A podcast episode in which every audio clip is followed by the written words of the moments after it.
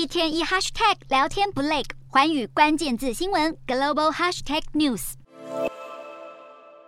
憔悴无奈的神情全写在脸上，在铁栏杆后面的是曾经拿下两届奥运金牌的美国女子篮球员格林娜。格林娜在今年二月十七号被指控在俄罗斯持有含大麻的电子烟夹，随后被判刑九年。虽然她提出上诉，但在这个月二十五号，俄罗斯法院正式把上诉驳回，只同意把拘留天数计入服刑时间。格林纳的律师表示，这样的判决显然不符合俄罗斯刑法，程序中有许多瑕疵，他应该被判无罪或至少减轻刑罚。格林纳也认为，许多犯下更严重刑罚的人判决都比他还轻。事实上，在格林纳二月份被逮捕的一周后，俄罗斯就挥军乌克兰，俄罗斯和美国立即交恶，让人很难不联想这样的判决具有政治意涵。出席聆听判决的美国驻莫斯科外交官也认为，这个判决完全不符合比例。白宫国家安全顾问苏利文也在声明中表示，格林纳经历了一场虚假的司法程序，美国会持续与俄罗斯交涉，设法将格林纳带回家，同时也会声援其他被关押在俄罗斯的美国人。